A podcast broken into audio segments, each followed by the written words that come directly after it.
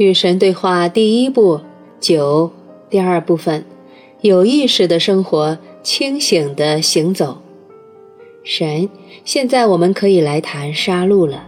杀戮能够有正当的理由吗？仔细想想吧，你将会发现，你无需外在权威也能找到方向，无需更高的信息来源也能得到答案。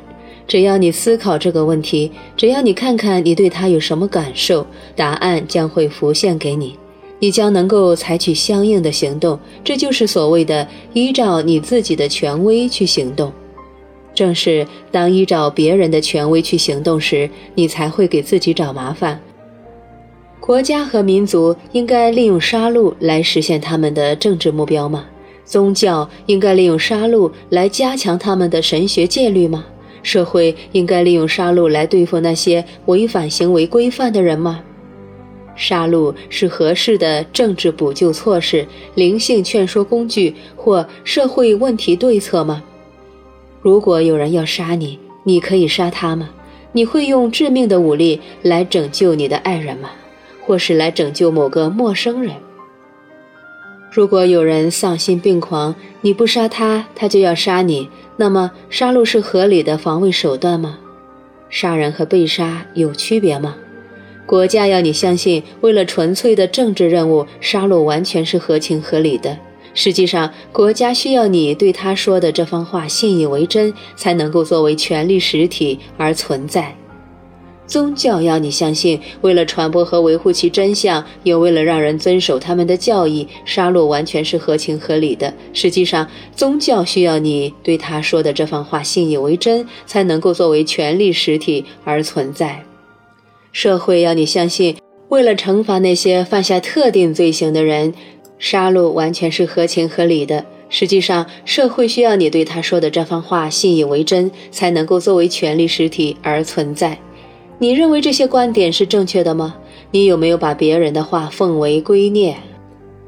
你自己有什么看法呢？这些事情无所谓对和错，但你的身份的肖像是你通过你的决定而画出的。实际上，各个国家和民族已经通过他们的决定画出了这样的肖像，各种宗教已经通过他们的决定创造出恒久而难忘的形象，各个社会也已经通过他们的决定而制造出他们的自画像。你满意这些画像吗？你愿意呈现出这些形象吗？这些肖像真的代表你的身份吗？请留意这些问题，你也许要好好想想怎么回答。思考是很辛苦的，做出价值判断是很困难的，这让你处于纯粹的创造之中，因为将来会有许多时候你不得不说“我不知道，我真的不知道”。然而，你仍将不得不做出决定。所以你仍将不得不选择，你将不得不做出坚定的选择。这样的选择，这种对未曾了解的事物做出的决定，被称为纯粹的创造。做出决定的人意识到，深深地意识到，自我正是在做出这种决定的过程中被创造出来的。绝大多数人对这项重要的工作毫无兴趣，绝大多数人宁愿将其交给别人去完成。所以，绝大多数人都并非自我创造出来的生灵，而是习惯的生灵，别人创造出来的生灵。然后，如果别人告诉你该有什么感受，而他又跟你的真实感受相矛盾，那么你将会惊艳到深深的内在冲突。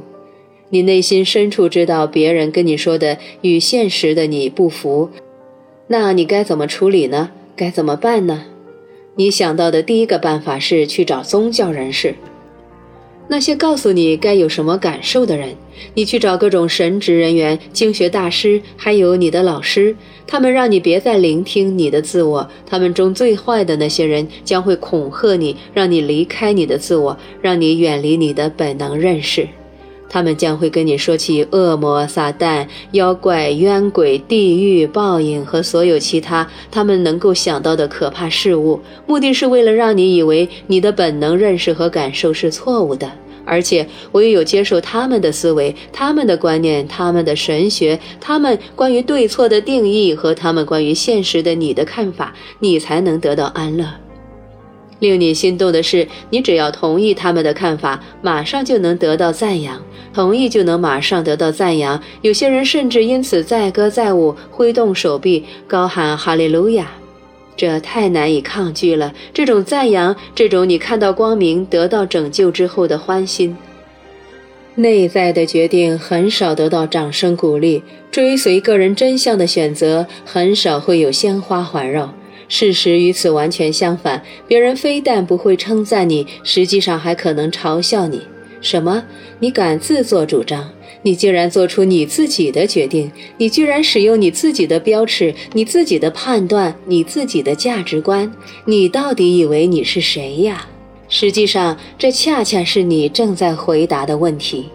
但，这个任务很可能必须独自承担。很可能得不到回报，得不到赞赏，甚至得不到注意。所以你问的问题很好：为什么要这样呢？